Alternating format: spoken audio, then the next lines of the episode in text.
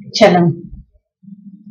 Quiero recordar a mujeres muy valiosas en la escritura que por sus acciones el Eterno permitió que fueran mencionadas en su bendita palabra. Ella es Jael. Su historia se encuentra narrada en el capítulo 4 del libro de los jueces, Choftim. Así. Verso 1. Y volvieron los hijos de Israel a hacer lo malo a los ojos del Eterno, después de la muerte de Aud. Y el Eterno entregó en la mano de Jabín, rey de Canaán, que reinaba en Hazor, el comandante de cuyo ejército era Císara, que vivía en Jareset Goim.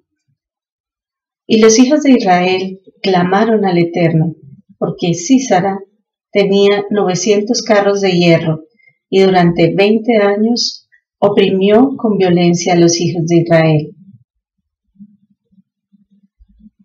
Aquí vemos un evento importante. Los hijos de Israel clamaron al Eterno y de esta forma inicia la historia. Verso 4.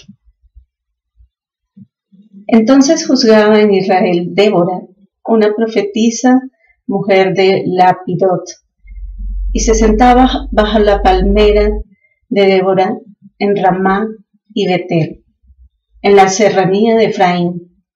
Y los hijos de Israel venían a ella para que los juzgara. Y ella hizo llamar a Barak, hijo de Abinoam, de Cades de Neftalí, y le dijo, ¿No ha ordenado el Eterno, el Eloa de Israel, diciendo, anda y avanza hasta el monte de Tabor y lleva contigo diez mil hombres de los hijos de Neftalí y de los hijos de Zabulón. Y atraeré al arroyo son a Císara, el comandante del ejército de Javín, con sus carros y sus multitudes, y yo lo entregaré en tu mano. En estos acontecimientos y después que el Eterno escuchó a los hijos de Israel por medio de Débora, informa a Barak que entregará a Císara, quien estaba oprimiendo al pueblo del Eterno violentamente. Verso 8. Y Barak le respondió, Si tú vienes conmigo, entonces iré, mas si no vienes conmigo, no iré. Entonces ella dijo, de seguro iré contigo, mas no será tuya la victoria de la jornada que vas a emprender, porque el Eterno entregará a Císara en manos de una mujer. Y se levantó Débora y fue con Barak a Cades, y Barak convocó a Zabulón y a Neftalí para que se reunieran en Cádiz y subieron diez mil hombres en pos de él, y Débora subió con él. Y Geber, el cineo, se había separado de los demás cineos, o sea, a Jobat, cuñado de Moisés, y había emplazado sus tiendas hasta Encinar en Sanaín, que estaba junto a Cádiz. Muy importante. El Eterno anuncia que habrá una victoria y que Císara, el opresor de nuestro pueblo, será entregado en manos de una mujer. Interesante. Verso 12. Y le dijeron a Císara que Barak, el hijo de Abinoam, había subido al monte Tabor.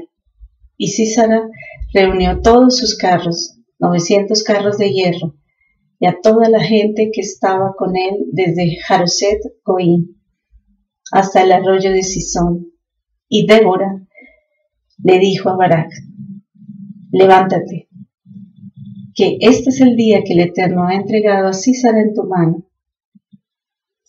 ¿Acaso no ha salido el Eterno delante de ti? De tal suerte, Barak bajó del monte Tabor y diez mil hombres bajaron con él. Y el Eterno desbarató a Císara con todos sus carros y todo su ejército a filo de espada ante Barak. Y Císara descendió de su carro y huyó. Pero Barak persiguió a los carros y al ejército hasta Jarosegoín. Y todo el ejército de Císara cayó a filo de espada, no quedando hombre alguno. Pero Císara huyó corriendo a la tienda de Jael, la mujer de Heber Sineo, porque había paz entre Jabín, rey de Hazor, y la casa de Heber Sineo. Y Jael salió al encuentro de Císara y le dijo, Entra, señor mío, entra aquí, no temas. Te lo ruego, un poco de agua para beber, dice Císara, porque tengo sed. Y ella abrió un odre, de leche y le dio de beber. Y le volvió a cubrir.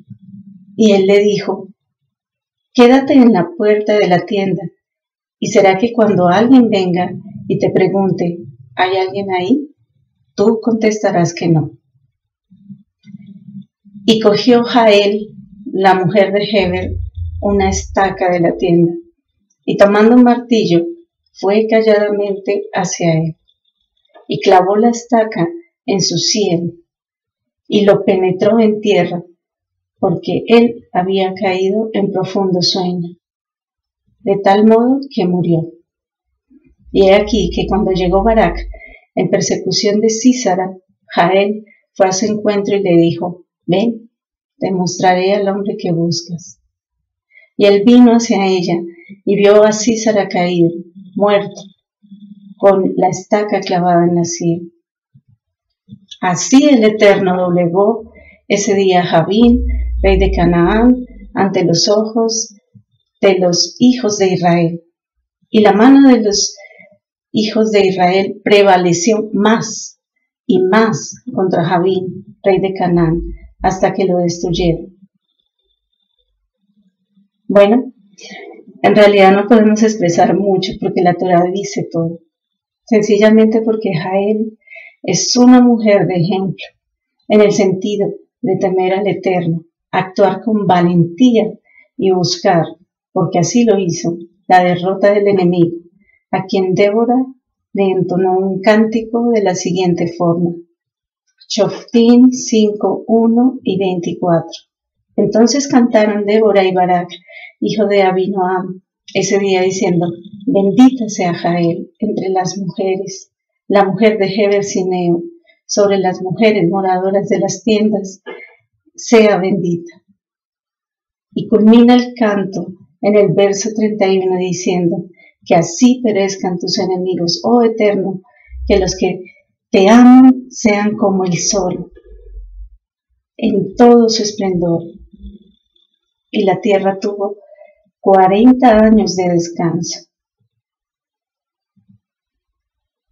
Recordemos que cuando al pueblo o al ser humano eh, entra en opresión, como ocurrió en esta historia al inicio, siempre habrá esperanza. Y esto es lo que escribe el profeta Miqueas, hija, en el capítulo 7, verso 7 y 8. Pero en cuanto a mí, miraré al Eterno, esperaré en el Eterno mi salvación, mi Eloa, ha de escucharme. No te regocijes contra mí, oh enemigo, aunque caiga, he de levantarme, aunque me siente en las tinieblas, el Eterno es mi luz para mí. Por eso, vivir en fe del Eterno es una buena meta como se escribió en la carta de Hebreos en el capítulo 11, 1, 2. Pues la fe es la certeza de lo que se espera, la convicción de lo que no se ve, porque por ella llegaron a ser justificados los antiguos. ¿Qué más señal que la de muchos hombres y mujeres que creyeron al Eterno y su fe les permitió alcanzar la tierra prometida? A él queda en nuestra memoria por el hecho de destruir al enemigo de Israel y se permitió el descanso de 40 años a la tierra. Vale la pena decir cuál es la forma en que aportamos al descanso o reposo no solo de la tierra, sino de nosotros mismos. Shalom. El Eterno te bendiga.